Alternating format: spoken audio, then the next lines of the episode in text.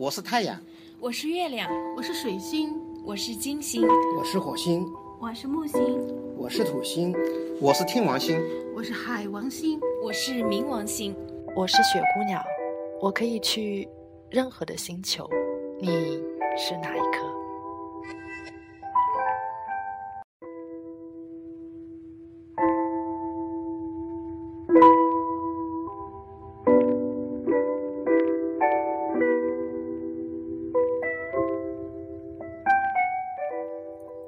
可以去往任何的星球，你是哪一颗呢？亲爱的朋友们，大家晚上好，欢迎收听雪姑娘电台，我是你们的主播海儿。刚刚大家有听到的我们的最新的片头，我称之为宇宙星空。是不是有来到另外一种星空的异样的感觉呢？那各位听众朋友们，有没有想过，你来自于哪个星球呢？只要你告诉我你所在的星球，我就可以拜访你，或者你也可以来拜访我。来自于今天的话题，宇宙。来自一个思维，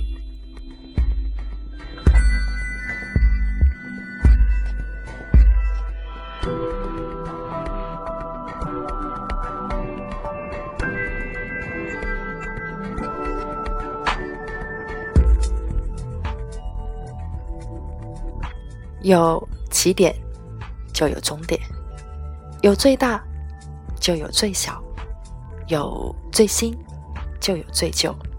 这就是万物守恒，它始终是一个轮回。我这里统称为的物，就是任何的一切的一切，不管是物质的，还是精神的，还是能量的，都需要遵守平衡。只要有一方的存在，那么必定有相对的另外一方存在。于是。发现了一的同时，必定会发现了二；发现了男人的同时，必定发现了女人；发现了阳的同时，必定发现了阴。貌似的静止，更是两种力量处在了完美的平衡上。而那所谓静止的里面，都是运动的。存在需要平衡，而平衡需要两种。相对的力量，它们既是团结的，又是分裂的；既是统一的，又是独立的。千百年来，人类对宇宙的探索从来没有停止过。地心说、日心说、太阳系、银河系、星云系等等，一路走来的科学家们总是错误百出的。不断否定前人的研究成果，构成了这门独特的宇宙科学观。看来还在所谓的不断升级之中。人类追求宇宙的浩渺与追求原子中的夸克，走的是同一条路。比如，借助天文望远镜、显微镜、某粒子加速器、某测验仪器。只因为这些装置可以让人类通过眼睛或者耳朵来看到所谓不存在的存在，或者宇宙之间古老的辐射，或者古老的噪音，或者病菌，或者射线，或者电磁波。进一步用二维或者三维空间来证明我们想了解的已经是四维或者几维的对象。其实。只要人类还在用这样的科学手段或者科学技术，想证明点什么的时候，错误就需要发生。然而，这也是人类发展的必然规律。只要还存在着想去证明的念头，那么错误就会来到你的身边，或者更因为错误与正确是分不开的。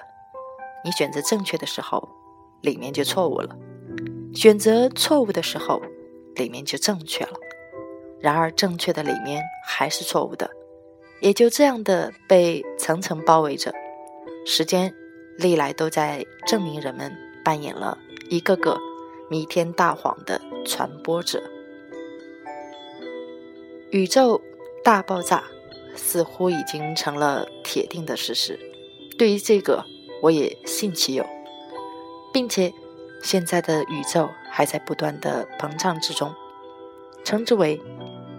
开宇宙时期，但是总有一天，引力还会战胜斥力，于是又开始收缩，闭宇宙期又将开始。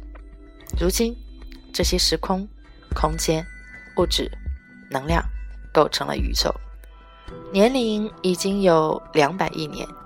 据说，在四十六亿年前有了太阳之后的六千万年之后。有了地球和月亮，它们是同时产生的。再按照现在时间来计算，三十六亿年前的启动了生命的迹象。在这个漫长的亿万年的演变中，一个细胞样的东西终于演变成了称之为人的这么一个东西，就像十月怀胎的婴儿出生一样，只不过十月而代替了。三十六亿年而已。这个东西的前身既然来自于宇宙，那么就得毁灭于宇宙，并且会再次的诞生于宇宙，如此反反复复。如果说宇宙之大无边无际，那只是因为人类还没有掌握一种更快的速度，甚至超越光速几倍或者几百。几千倍的一种速度。当一切都需要用眼睛或者耳朵，哪怕是感觉来证实的时候，离开真正的真相，想必还是非常的遥远。光与电波的质量极其的微弱，它就有了巨大的能量，比如太阳光，比如电磁波。没有质量或者几乎零质量。意味着它可以没有一点负担的快速反应，而速度又可以产生出巨大的能量。有一种速度比光速更快，并且可以快上几十倍或者上千倍，那就是思维。思维更是没有质量的，但是它有着不同的密度，而能够穿越时空。就是放弃所有的想法，保持思维的密度在一个说不清概念的纯度之中，或者我暂时称之为没有思维的思维中，那么它就可以超越被宇宙束缚的力量，这样我们就能够逃出太阳系、银河系乃至宇宙，把这个时候的所谓的你带入另外的一个空间里面去，那么。再回过来看看宇宙，及其宇宙中无数的日月星辰，或者还有地球。这个时候的你，就可以活在任何的将来，或者过去，或者现在，享受一层层空间里的待遇，真正的穿越时空，而漫步宇宙。但愿我们都能够相逢在宇宙之外的空间里。实际上，现在的我们都活在了过去，永远不可能活在将来，因为我们所说的将来只是非常之短的一个概念，那实在是非常愚蠢的一件事情。比如，我们看到某一恒星的光芒射过来，这已经是亿万光年前的事情，而现在的这颗恒星。已经不复存在了。那么，这束光虽然还存在着，并且光影还是真实的，但是源头已经切断了。又比如，太阳光照到地球上需要八分钟，那么就意味着以太阳为中心单位，我们活在了已经发生过的过去八分钟里。确实，对于漫无边际的宇宙来说，光的速度又算得上什么呢？又比如龙卷风，台风的天气预报功能造福人类，一天、两天或者一个小时会达到某个地方，那都是因为速度改造了一切。而人类的速度到底能够有多快呢？如果能够承载比光速更快的东西，你就活得很长了。理论上会有一种巨大的能量，可以让有比光速更快的飞行器出现，然而实际上却做不到，因为只要你还存在着，或者说你还有质量的存在，那么你就永远达不到这样的速度。于是，有人幻想着掉入一个有着巨大暗能量的黑洞之中，如果能够跟着。搅了进去，那么就可能看到你的所谓前世，或者未来，或者以前的地球，未来的地球。只是如果你还是一个存在着的东西，那么就会被黑洞里的巨大能量粉碎的没有。于是，在进入之前，你只能够成为没有，只是你还得清楚的活着。或者是活着的另外一种状态，但是你做得到吗？现在最难被公认的是宇宙大爆炸之前是一个什么东西？我想到了，大而无边与小而无内是一样的，极致的极端就如此产生，一切都有因有果。看来宇宙能膨胀到现在的无边无际，像个气球一样被吹得膨胀着，那么一定也曾经存在着宇宙小到一个极点的那么一个点，这样才符合万物平衡的守则。于是，宇宙的开始一定起始于这个最小的不可思议的东西，就像精子和卵子的结合，并且还要小上。千万分之一的一个东西之后，这个最小的东西像滚动的雪球一样增大，只因为来平衡它曾经的那么小而不得不巨大的平衡法则。于是，在一个没有了时间概念中越来越大，终于形成了现在这个神奇的宇宙，并且在大到一定的程度。还会出现无数次的开宇宙期和闭宇宙期，最后又开始收缩，一直需要缩小到几乎没有的那么最小的东西里，之后又开始这般的重复进行，或者来说，更像是一个人在呼吸那般的一开一合，而时间的跨度是没有概念的，漫长的，在亿万光年之间，如果。这个假设是成立的，其实我想肯定是成立的。那么，让这个最小的、不可思议的东西出现的，到底是什么东西呢？它与我们人类有着什么样的关联呢？想必一定是一种超能量的东西，而超能量的东西归根到底就是速度，因为宇宙演变需要这么漫长。而与漫长相对抗的东西就是短暂。涉及到短暂，就不得不提起速度，这也是遵循平衡法则。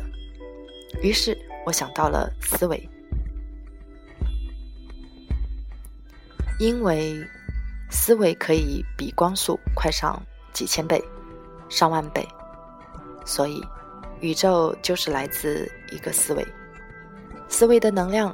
产生了一个最小的物质的东西，因为只要做到最小，就如同做大了最大，形成它们的能量都是一样的，宇宙就此诞生。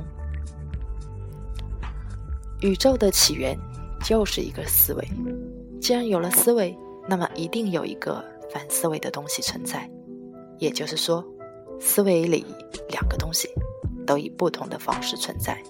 都是因为平衡的需要。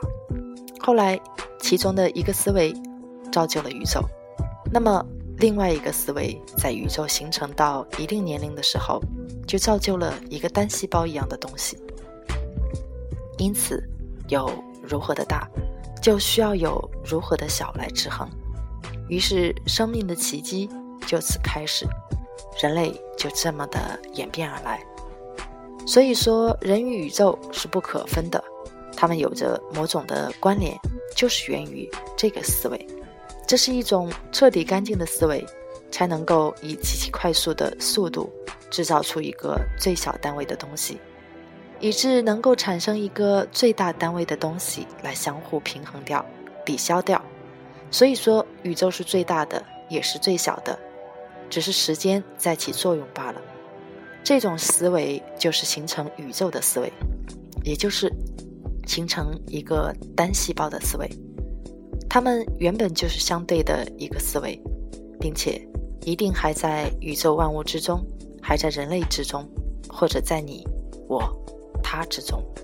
只要对接上了，就能够发挥无穷的能量，让你化成传说中的神灵之类，漫步宇宙之外，真正意义上的永恒了。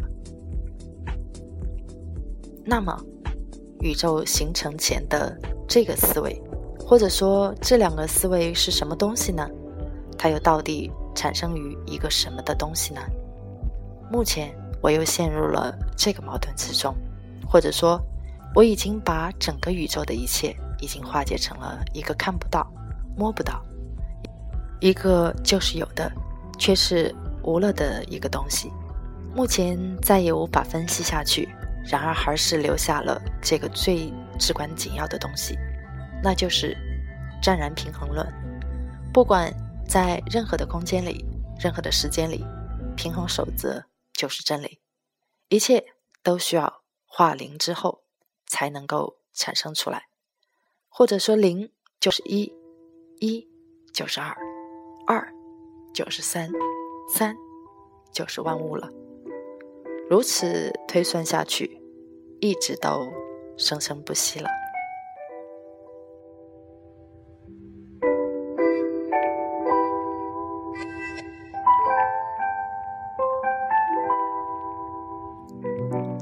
当然于苏州太湖，二零一一年九月七日。